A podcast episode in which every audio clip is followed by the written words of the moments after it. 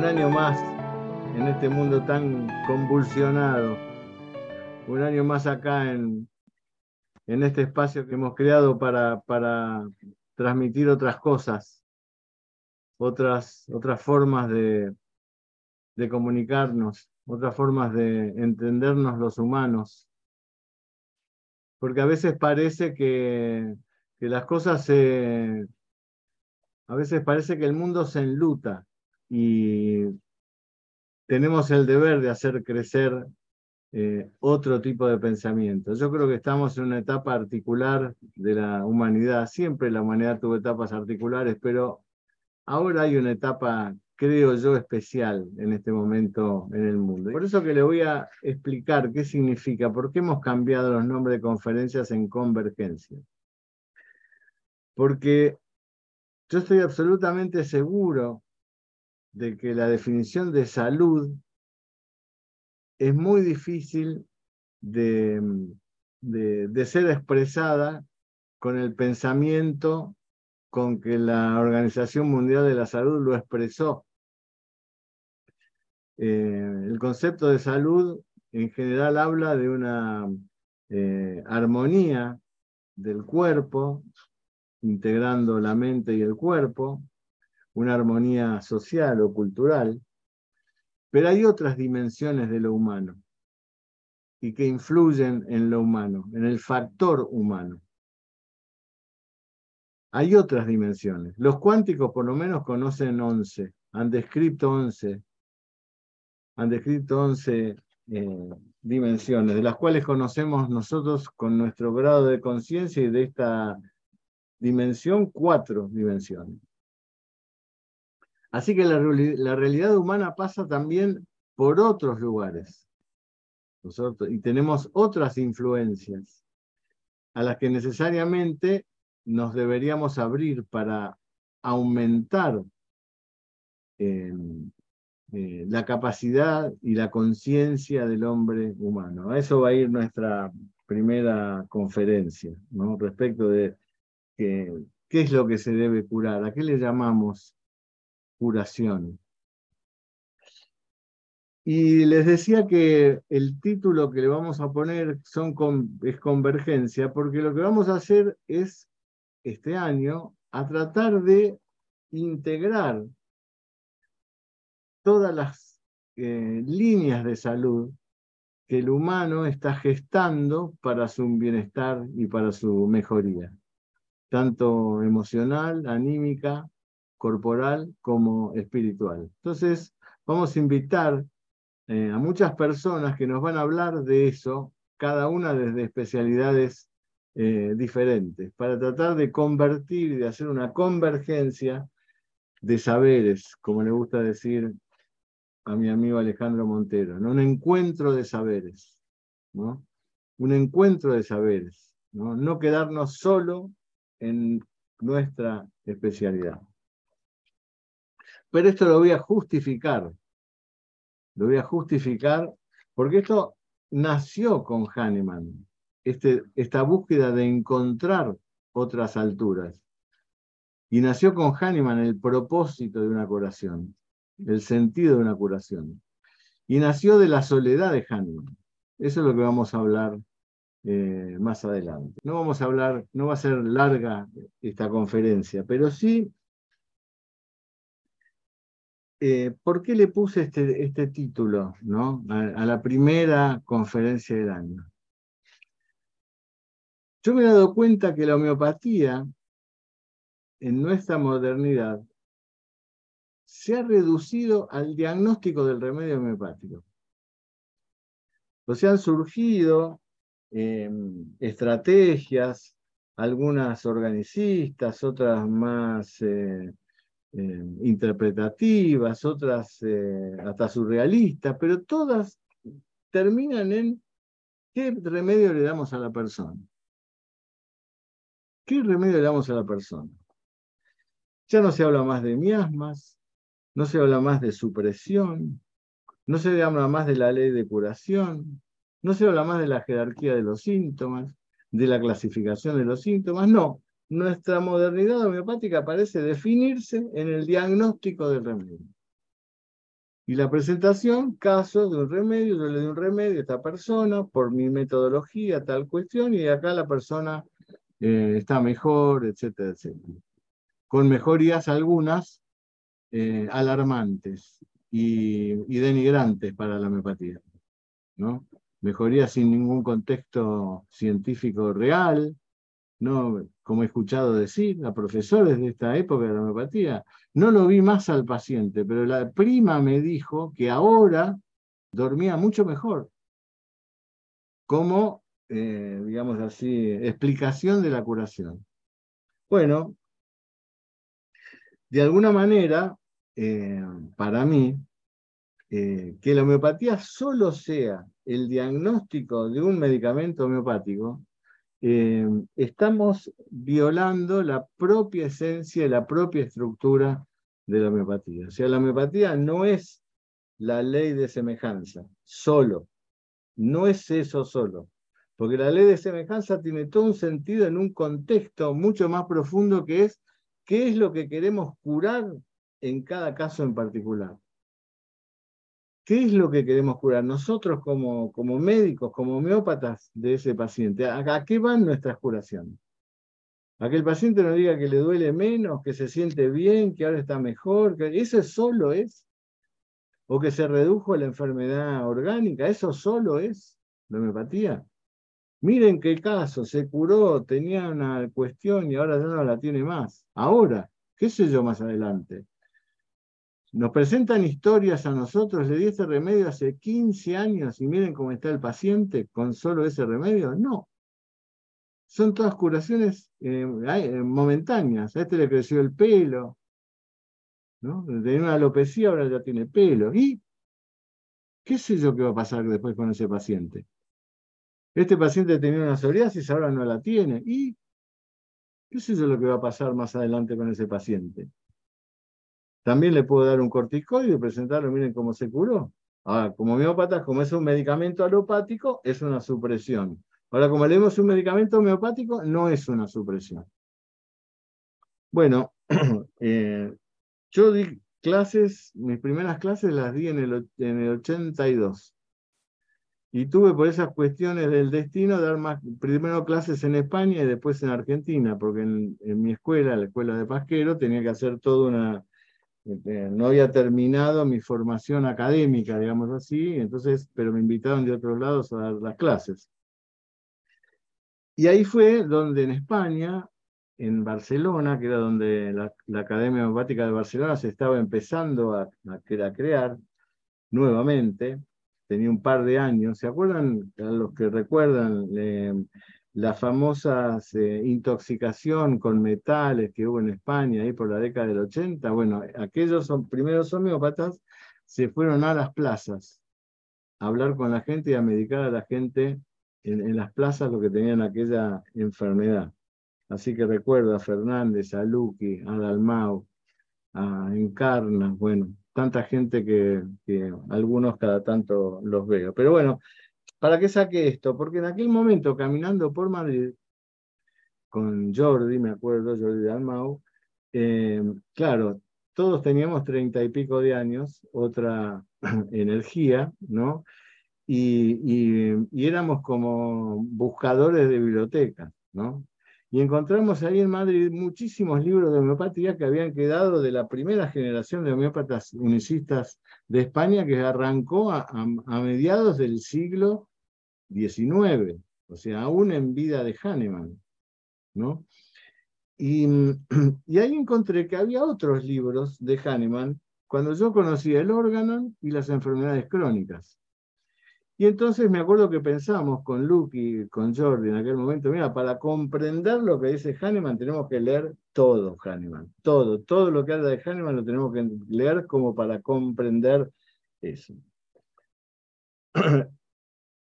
al leer a Hahnemann, me di cuenta que lo que me enseñaba mi maestro Pasquero, del que fui su nieto, por así decirlo, por la relación familiar que había con, con mis padres, eh, yo me, me, crié con el, eh, el, deseo de la voluntad de curación que decía Pasquero que tenía que despertar el remedio, eh, la, convertir la vida para que el, hombre que es hoy no tenga que saludar tristemente al que pudo ser, como decía el maestro, ¿no? Eh, vivir en vano, ¿no? envejecer en vano, como, diría, como decía Buda, es decir, todos aquellos conceptos que tenían que ver con el cambio de vida. Pasquero decía, si, si un individuo al que estamos haciendo un tratamiento homeopático no lo ayudamos, no colaboramos con él para que él haga un cambio de vida real y se encuentre con el eh, ser interior que busca desarrollarse en este planeta, aunque le hayamos dado el sí mínimo, va a volver a enfermarse. Y eso fue muy conmovedor para los, para los que lo escuchábamos, ¿no? Y muchas críticas que tenía él en el mundo en aquel momento por esto que decía. ¿Cómo un paciente que le habían dado el sí mínimo se podía volver a enfermar si no hacía ese cambio de vida? Bueno, pero esta situación que aún permanece hoy, aún permanece hoy, yo le pregunté hace unos años que tuve la suerte de estar con él, una persona a la que no voy a nombrar, pero la quiero mucho, es un investigador moderno, etcétera, etcétera. Eh, y, yo le dije, bueno, pero después de dar el remedio, ¿qué pasa con el cambio de actitud de vida y demás? Y entonces me contestó desde su humildad, ¿no? Por supuesto. Bueno, cada uno elige su propio destino. Claro, es muy coherente con, con su eh, pensamiento indio, ¿no? Cada uno elige su propio destino, ¿no? Pero bueno, eh, ese pensamiento, ese pensamiento donde la homeopatía llega hasta el similimum, ¿no es cierto? Es un pensamiento que está cortado por el propio Hahnemann. Hahnemann no pensaba eso, no terminaba todo ahí. Entonces vamos a leer algunas cositas de tres tiempos diferentes de Hahnemann. Cuando empezó, eh, a mitad de camino, digamos así, y antes de morir, para ver si él cambió. Porque es muy importante con una persona de tamaña altura, alto como para caminar entre los altos de la humanidad, como fue Hahnemann, mantuviese una línea de pensamiento es como eh, el, el, signo más característico, porque Hahnemann fue evolucionando, fue evolucionando, apareció primero la ley de la similitud, después los agudos, después los tratamientos crónicos, después la explicación de los crónicos, la, sífilis, después la, la psicosis al final de todo la absorba y todo fue cambiando y le fue cambiando su, su, pensamiento respecto a la grabación, de cómo evitarla con la mínima dosis, con el golpe determinado, hasta llegar a 50 milesimales en los últimos momentos de su vida. Todo cambió. Pero esta otra línea, esta otra línea estuvo siempre en él. Y es lo que marca el sentido de todo lo que él quería hacer con homeopatía. ¿A dónde iba Hahnemann con homeopatía? Entonces vamos a leer, em, yo tengo un libro, ahí en esos libros de España, por eso cité ese lugar, nos encontramos con un libro em, que es de Sebastián Kohl. Sebastián Kohl era un médico eh, español de mediados del siglo XIX, que en 1844, así que imagínense, eh, muy cerca, un año de la muerte de Hahnemann, en 1843 murió Hahnemann, publica este libro que lo llama Opúsculos de Hahnemann, donde él compila un grupo de, de, escritos eh. ¿no? Es un libro que em, hay algunas publicaciones de este libro, pero en aquella época prácticamente no existía. Eh, este libro. Este, este, libro que tengo yo está eh, en, yo hablé de este libro y entonces Micaela Moisés, que era la directora en ese momento de la Asociación Médica Homeopática Argentina, una muy querida persona, uno de los grandes profesores que tuvo la homeopatía argentina, me dice, ¿de dónde sacaste ese escrito de Hahnemann? Digo, mira, está en un opúsculo de Hahnemann que se llama Esculapio en la balanza. Y me dice, vos sabés que yo creo que está en la biblioteca que me dejó mi padre, ¿no? Ahí fue lo que buscó y ahí, a través de eso, tuvimos la suerte de que lo publicara en la Argentina, allá por finales del 90, este libro que está en la Asociación Médica Homeopática Argentina. Esculapio en la balanza es un opúsculo que surgió en 1805, pero por la estructura que tiene de lo que dice Hahnemann, es anterior. Seguramente fue anterior, seguramente fue pensado y elaborado hacia finales del siglo XVIII y, después surgió el escrito para publicarlo. Tenemos que pensar que la época de Hahnemann, en ese, yo una vez hice una, todo un, escrito sobre eso, sobre la, la, realidad sociocultural que vivía Hahnemann, porque no era, eh, un, fue un momento muy especial de la vida del planeta.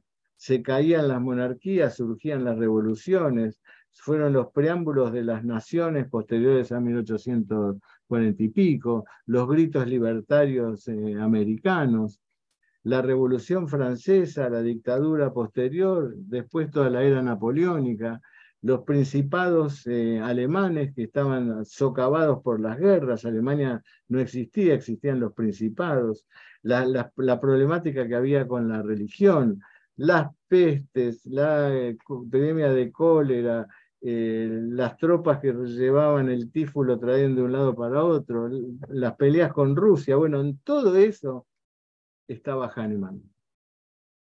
No estaba solo él, por supuesto, en ese, conglomerado de, situaciones. Calculen ustedes que, por ejemplo, eh, Mozart eh, muere hacia fines del siglo XVIII, en 1700, 1790 y pico, a ver, por acá lo tengo anotado, 1779, ¿no? muere Mozart, y la Revolución Francesa está ahí nomás y había habido eh, la revolución, eh, la independencia de Estados Unidos y la constitución de Estados Unidos previa a la declaración de los derechos humanos francesa, que era maravillosa. La constitución de Estados Unidos de 18, creo que es 89, por 1789, es una cosa maravillosa, que tiene que ver con los derechos del hombre, con la libertad, toda una serie de situaciones que era como el despertar ¿no? Eh, que derrotó a las monarquías. Hahnemann, imagínense la época de Hahnemann, era la de Wagner, la de Beethoven, la de Mendelssohn, la de Schumann, la de Hegel, la de Nietzsche, que fue un poco posterior, la de Kant, la de Schopenhauer. Dice todas las cabezas que había en, esa, en ese mismo momento, ¿no? Todas las cabezas, todo ese mundo pensante, ¿no? y ese mundo científico, ese mundo artístico que había en ese momento donde había tanta historia política, ¿no? de rivalidades, de peleas, de luchas, de muertes, de epidemias. Bueno, en ese contexto, Hahnemann decide dejar la medicina que había estudiado. Dice, no, no, esto, esto no es, esto no es, pero ¿por qué no es? Porque yo tengo una concepción de lo que es el humano y la medicina mía tiene que colaborar con esa concepción. Entonces vamos a, leer una página de Esculapio en la balanza.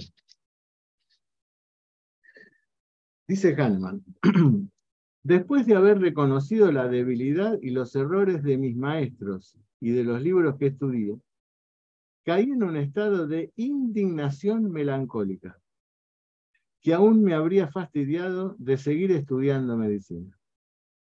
Me hallaba inclinado a creer que todo el arte se reducía a nada y que no había medio de, de perfeccionarle.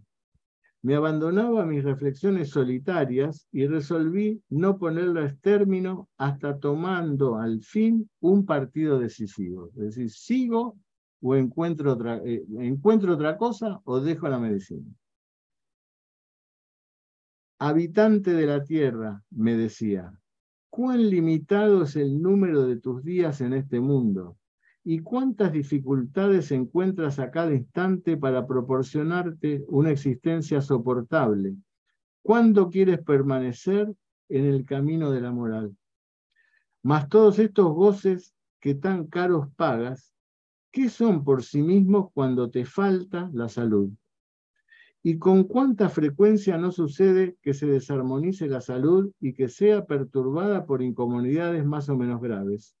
¿Cómo calcular el número de enfermedades y de dolores bajo cuyo peso los mortales se doblegan y se arrastran penosamente hacia el término de su existencia y que no le perdona ni aún en medio de los inciencios de la gloria ni de los goces del lujo? Sin embargo, hombre, cuán noble es tu origen, cuán grande tu destino cuán elevado el objeto de tu vida. Fíjense, ¿no? En Hahnemann, ¿no? Repito esto último. Hombre, cuán noble es tu origen, cuán grande tu destino, cuán elevado el objeto de tu vida.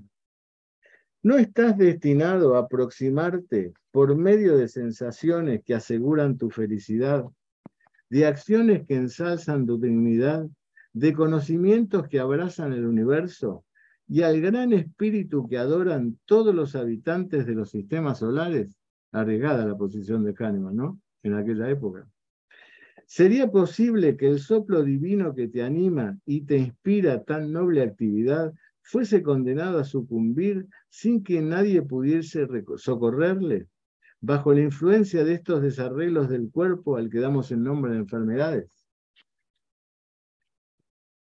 ¿Qué quiere decir esto para Hahnemann? ¿Cómo el hombre que tiene esa capacidad de encontrarse y desarrollar ese ser interno que lo conecta con la divinidad, cómo puede estar, cómo no puede tener herramientas para curarse de enfermedades que le provocan un filtro, digamos así, un desequilibrio para no poder alcanzar esos fines que dicho de otra manera, la única medicina es la que libera al hombre para que pueda encontrarse con esa divinidad que hay en él para poder alcanzar sus fines. Dice en el parágrafo 9 el órgano, tan citado por algunos, ¿no? Que es posterior, de 1810. Dice, en el estado de salud, la fuerza vital autocrática que dinámicamente anima el cuerpo material, organismo, mente-cuerpo, gobierna con poder ilimitado y conserva todas las partes del organismo en admirable y armoniosa operación vital. Está hablando de la salud. Tanto respecto de las sensaciones como de las funciones.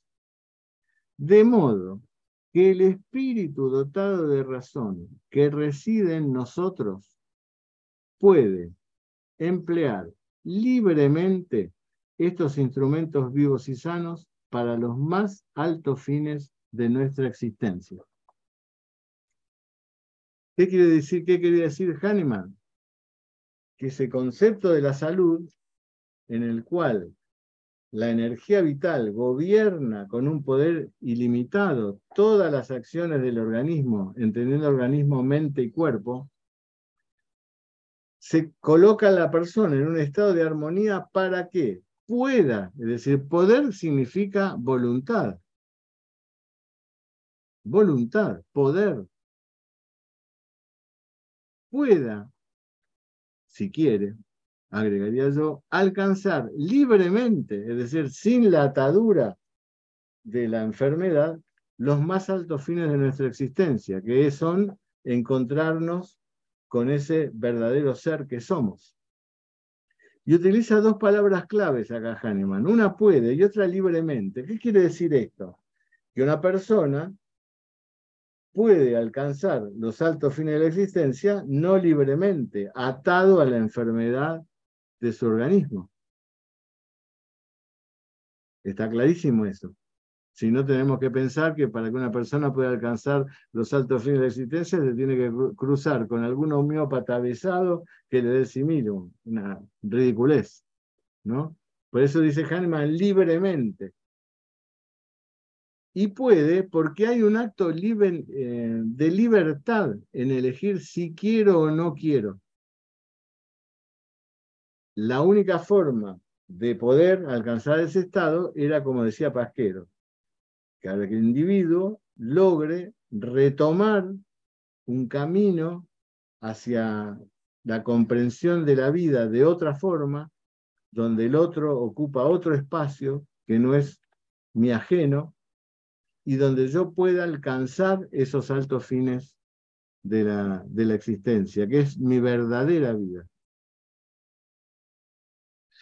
Por eso que en impregnología usamos eh, esta concepción del hombre celebrante. El hombre celebrante eh, es un término muy, em, muy utilizado por, por, los filósofos de mucho tiempo. Em, quizás el que hizo una, una mayor em, lectura de esto fue Nietzsche, pero Nietzsche le daba otro valor al hombre celebrante. Para Nietzsche el hombre celebrante era aquel hombre que podía sacarse las ataduras eh, culturales, morales, religiosas, etcétera, para ser él quien verdaderamente debe ser. ¿no? Tenía ese, este nivel de, de, utilización de este término. ¿no? Es un término filosófico que otros filósofos usaron para otra cuestión. Yo lo usé porque lo, em, estudié o lo aprendí de un filósofo argentino, el doctor Alberto Lago, una persona muy querida por mí, que, lo, usaba en el sentido de que yo le voy a dar, ¿no? y que muchos de ustedes ya saben. Daría la impresión, decimos en impregnología, que el hombre natural tiene tres grados de elevación. Estos eh, niveles o grados eh, están presentes siempre en uno. Y ahora vamos a, explicarlo. El hombre primario, que es un hombre que tiene conciencia de la realidad colectiva o cooperativa. Y su conexión con el mundo está dada por su capacidad sensible. ¿No es cierto? Es el hombre cooperativo, lo que fueron los primeros humanos. ¿no? El hombre cooperativo, el que la idea de sí mismo está en relación a esa eh, a ese grupo cooperativo al que pertenece y se mueve a través de las sensaciones que ese, que ese grupo despierta. Los primeros humanos fueron así, pero ahora hay cientos de grupos cooperativos, ¿no? Y de hombres primarios.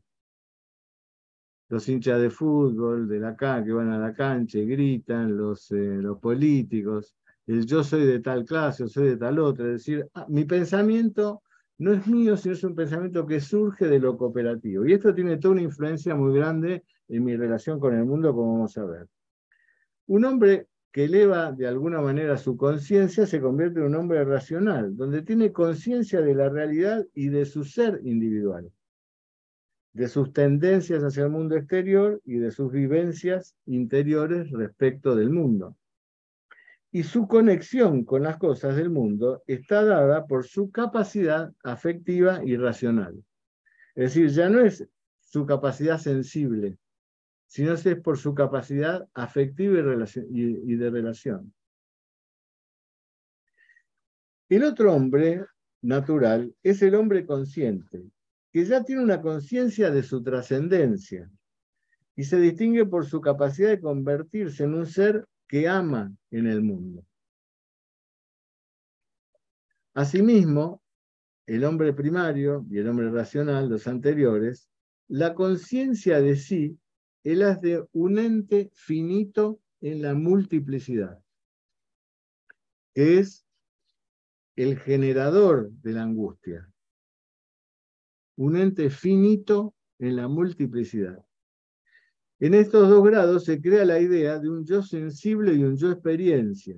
El hombre primario y el hombre racional, el que, el que tiene eh, experiencia en el mundo, donde se proyecta en el mundo y se identifica siempre con un personaje que es falso. ¿no? Marcelo Candegave, el médico, que va al consultorio, que atiende a su paciente, que vuelve y que se relaciona con el mundo de una manera sensible y de algún punto desde la razón.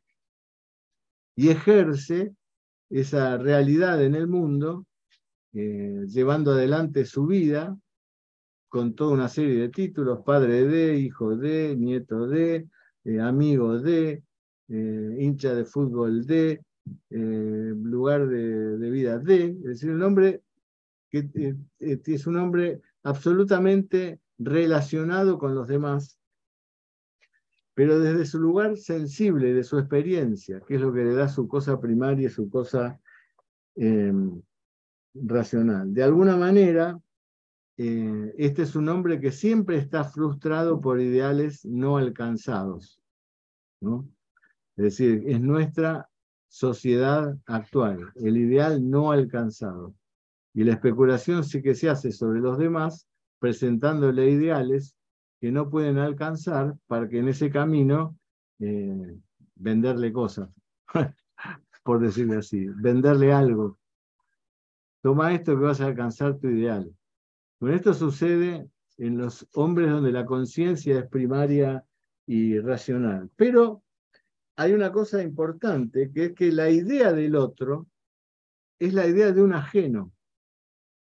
En tanto y cuanto el otro no participe de mi relación sensible y racional con el mundo, el otro es otro, está allá, está fuera de mí, no tiene que ver conmigo.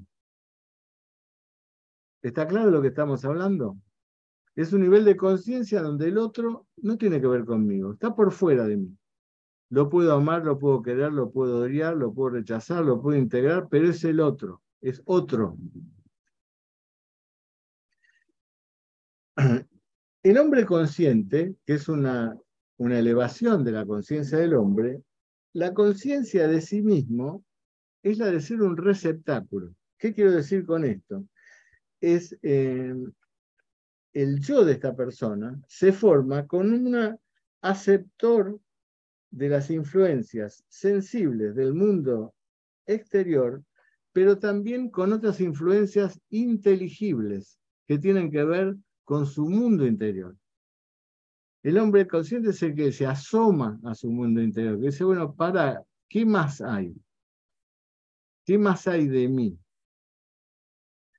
Entonces, ese hombre que del exterior tenía solo vivencias y experiencias que tenían que ver con el otro como un ajeno, empieza a considerar en él, o se empieza a forjar en él la idea del otro como un hermano.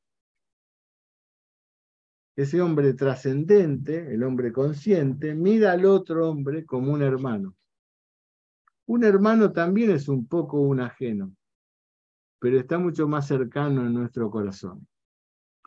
Estas tres formas de vida del hombre natural son las que están en nosotros. Y son tiempos existenciales que están en nosotros. A veces somos primarios, a veces somos racionales y a veces somos conscientes y trascendentales. Está en nosotros ver en cada uno de estos escalones dónde nos quedamos o dónde nos quedamos atascados. Que es algo que también tenemos que valorar nosotros en nuestro paciente. ¿En qué lugar está este paciente? ¿Para qué es eso? para ver si con nuestros tratamientos nuestro paciente asciende de nivel, sin que lo juzguemos, sin que lo juzguemos, pero si está haciéndose cada vez más consciente de su verdadera realidad, de una realidad más trascendente que no tiene que ver solo con lo sensible de lo que percibe del mundo y lo que razona respecto del mundo, que tiene que ver también con un eh, elevamiento de la conciencia hacia otros niveles de sí mismo. Si todo el mundo fuera primario, estaríamos a las trompadas permanentes, como han hecho el hombre en su vida de relación, pueblo contra pueblo, pueblo chico contra pueblo grande. Y si no hay pueblo, la toma de poder. Yo soy el rey, yo soy el dueño, yo soy el superior.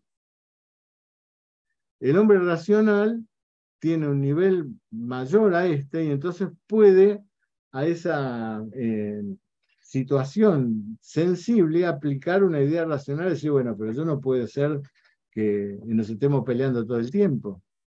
Veremos cómo podemos hacer una convivencia de pacífica. No puede ser estemos guerreando durante cientos de años. Y está bien, yo soy superior al otro, pero bueno, al otro tampoco lo voy a aniquilar, le voy a dejar su espacio. Si el hombre racional empieza a tener otro tipo de consideraciones que no son solo las sensibles. Me matas o te mato, te gano o pierdo. ¿Me haces el bien o me haces el mal? ¿Te quiero o no te quiero? ¿Me gustás o no me gustás? ¿No? El hombre racional tiene otra capacidad de pensamiento. Pero recién es el hombre consciente el que puede llegar a tener un grado de conciencia mayor de decir, no, mirá, escúchame, ahí donde estoy tirando yo las bombas hay niños, hay gente que quiere, hay historias, hay personas que han luchado por su vida, hay personas que han luchado por sus emociones. ¿Cómo voy a tirar una bomba? Es imposible para mí. El otro es mi hermano, aunque piense distinto a mí. Es mi hermano acá en este lugar. A ver cómo podemos hacer para convivir todos. Que ese es el hombre trascendente que es quizás al, al máximo lugar que podemos llegar. Sin embargo, aparte de estos tres niveles, digamos así, de conciencia, hay un nivel todavía mayor, que es el del hombre celebrante. El hombre celebrante tiene conciencia individual y a la vez la certeza de su verdadero ser en el universo. Siente y sabe que su mismidad está ligada a la totalidad y al doble aspecto de la realidad material y espiritual. Se distingue por su capacidad de proyección en el amor universal es este hombre donde reside toda la información del universo en la máxima plenitud de los valores. En el hombre celebrante, la conciencia de sí es la de la unidad entre todos, condición de totalidad que sustituye al ego o al yo, plenamente identificándose con lo superior. Es decir, este hombre es el que considera al otro como un uno, como un uno mismo, el yo en el otro. El otro soy yo también. Eso vendría a ser como una especie de camino de evolución del hombre individual y del hombre en general. Porque ha habido hombres celebrantes, grandes avatares que tuvo la humanidad, grandes pensadores, filósofos. Es decir, el camino es ese, el camino es hacia ese lugar en todo el planeta hay esta em, sensación que las cosas no pueden ser así, que no está bueno esto, que no está bueno esto, que no está bien que tratemos al planeta tratándolo de esta manera y que sufrimos los efectos de esta situación. Miren lo que pasa ahora con el clima. No está bueno que yo tenga que matar para vivir. No está bueno, tiene que haber otra forma. Tiene que haber otra manera. No está bueno que alguien sufra para que yo me desarrolle. No puede ser eso. No puede ser así. Esa conciencia que está ahí larvada es la que tiene que despertar en, los humanos, para volverse el humano un ser eh, irreprochable en este sentido, en, en, en, sentir que no ha vivido en vano, que ha vivido por algún motivo de trascendencia. Esto era lo que Pasquero decía que quería ver en los pacientes para considerar que estaban verdaderamente en salud, es decir, que habían aprovechado el equilibrio dinámico de su mente y su cuerpo, tanto en las sensaciones como en las funciones que le daba el tratamiento homeopático con el, con el sí mínimo, para abrirse con esa libertad de manifestación a el espíritu dotado de razón que reciben nosotros, que es más o menos lo mismo, ¿no? Como decía Hahnemann, es decir, a esa conciencia de unidad que hay, que debería amanecer en el hombre. Eso nosotros lo vemos en los tratamientos homeopáticos. Lo que pasa es que a veces no los tenemos en cuenta si no estamos atentos a esto. A estas personas que de golpe con el curso del tratamiento empiezan a ver que bueno, que su hermano no era tan malo, el conflicto que con su, no sé, con su madre, está bien, era un conflicto, pero había otras cosas más que lo alentaban a, que a salir de ese conflicto, a perdonar. ¿Cuántos pacientes nuestros nos, nos cuentan en las consultas que perdonaron? O que de alguna manera empezó, empezaron a observar al otro Siempre cuento yo esta historia de esta mujer que me deben haber escuchado seguramente ustedes, Eh, porque yo en aquel momento no, no tenía este pensamiento, estaba en el camino de estos pensamientos, fue hace, cuando empecé a atender, hace mucho, más de 40 años. ¿no? Una mujer que cuando le pregunto si estaba casada o soltera, eh, me dice, bueno, eh, no sé, no estoy separada, pero estoy en plan de divorcio con mi marido. Una mujer que era una mujer muy así ejecutiva, productiva, y le digo, pero ¿y por tan mala? Sí, sí, me dice, porque, mire, mi marido es un ser inferior, eh, es un ser inferior, pero porque él nos hace responsable de las cosas. Bueno, no digo que nos haga responsable, tiene su trabajo y todo, pero no, él se ocupa de la, de la casa de los chicos, de, de, eso, de llevarlos al colegio, de traerlos y demás. Y yo lo he dejado de admirar como, como persona, porque no, no, no aporta nada. Yo estoy vivo en otro mundo y llego a mi casa y vivo un mundo con él absolutamente chato. Bueno, ahí quedó la cosa y me dije, bueno, entonces me estoy por separar en esto, ya me hemos planteado las cosas, etc. Em, la vuelvo a ver al tiempo, esta, mujer, y, le pregunto, ¿y cómo está eh, con la separación? Dice, bueno, eh, no, me voy a tomar un tiempo porque yo lo veo a él que está sufriendo y bueno, él, es una, él no es una mala persona, entonces eh, no quiero que sufra, no, me da cosa que sufra. Bueno, así volví, la volví a ver, ¿y cómo está? Bueno, sí, no, todavía no nos separamos, porque bueno, eh, hay que organizar bien las cosas, porque mire, mi marido es una excelente persona, es una excelente persona, no, no tiene las aspiraciones que tengo yo, pero bueno, yo me enamoré de toda una parte de él que él la tiene, así que no es que me mintió, lo que pasa es que yo crecí hacia otro lado, bueno, y así. Por supuesto, después se separaron, pero esta mujer, de, ese lugar eh, tan difícil que tenía de tanta bronca con su marido, porque su marido no le había dado lo que ella quería, etcétera, etcétera, comenzó a verlo a su marido, a observarlo, a ver y entonces lo ayudó a que pudiera llevar adelante esta separación de otra, de otra manera. Por supuesto, más allá de un montón de cambios que había hecho en su vida personal con respecto a esta, estas... Eh, eh, ella me contaba siempre, yo ya no hablo más en pretérito. ¿Por qué en pretérito? Sí, porque yo voy a hacer, yo voy a... Se, se acabó esas aspiraciones ¿no? que, laborales que tenía ella. Entonces el maestro decía, estos aspectos son los que hay que ver para darse cuenta si una persona se está curando o no. Y en el final de su vida, Hahnemann escribe una carta que la deja ahí. La carta no la publica, la primero que la publica es Hael, en la primera edición, Hael fue el historiador más importante que tuvo eh, Hahnemann, y publica una foto de esa carta, que está en la primera edición alemana de la eh, biografía de Hahnemann. Después sacaron la mayor parte de las fotografías que había, así que solo está en esa primera edición, que por suerte me llegó a mí, me la dio Pasquero, me regaló Pasquero esa primera edición, y, en esa carta está escrita hacia, finales de marzo de 1843, cuando Hahnemann muere, como ustedes saben, el, el 2 de julio de ese mismo año, así unos meses antes de morir.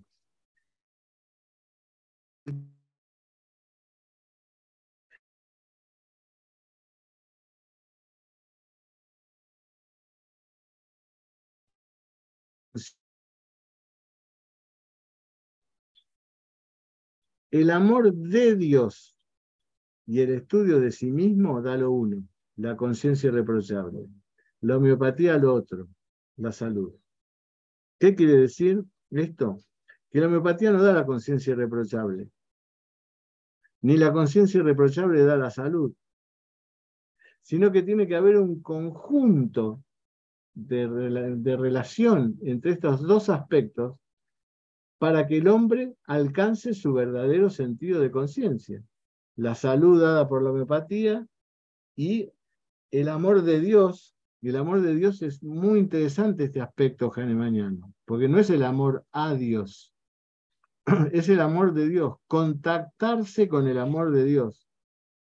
porque para este tipo de pensamiento filosófico o religioso, Dios ama. Dios nos está amando permanentemente. Somos nosotros los que a veces nos damos cuenta y a veces no. Nos damos cuenta en los momentos de necesidad, nada más. Dios mío, Dios mío. Pero bueno, cuando ya pasado los sucesos, pero Dios, el creador, la energía universal, el alto ser que gobierna el universo, el ser absoluto, como querramos llamarlo, está. Está siempre dándonos. Si tomamos contacto con eso y, hacemos un estudio de nosotros mismos, es decir, ¿qué es el estudio, de nosotros mismos para Kahneman? Hacer esas preguntas que se hacían en Esculapio, a lo mejor llegamos a esto que escribe él, que lo vamos a volver a leer, estas palabras, porque son palabras enaltecidas, ¿no? que es em, nuestro, nuestro linaje. ¿Quiénes somos realmente los humanos? Porque los tratamientos tienen que acercarnos a ese ideal de ser que tampoco somos nosotros los médicos, sí tenemos que trabajar en ese aspecto, pero sí tenemos claro cuál es, tendría que ser nuestro propósito vital y cuál es el propósito y sentido de la curación de nuestros pacientes, como para no conformarnos con eh, situaciones menores como son las eh, curaciones físicas o simplemente las que nos llevan a un bienestar eh, general sin apertura de conciencia. Porque si hacemos así, no estamos haciendo, no estamos por lo menos teniendo el concepto del humano que tenía Hahnemann cuando dijo, hombre, ¿cuál noble es tu origen? ¿Cuán grande tu destino? ¿Y cuán elevado el objeto de tu vida? Bueno, ojalá que la universidad en este tiempo, este año 2023, eh, pueda acompañarnos y podamos eh, sumar alguna piedrita a ese nivel de entendimiento que debemos tener para poder abrirnos a la verdadera realidad de nosotros mismos como especie. Les agradezco mucho, les mando un abrazo muy grande a todos, que estén bien, nos volvemos a encontrar el jueves que viene. Gracias a los que nos acompañan y gracias a los que están. Y bueno, desde la universidad le mandamos un abrazo muy fuerte a todos y hasta el jueves que viene. Adiós.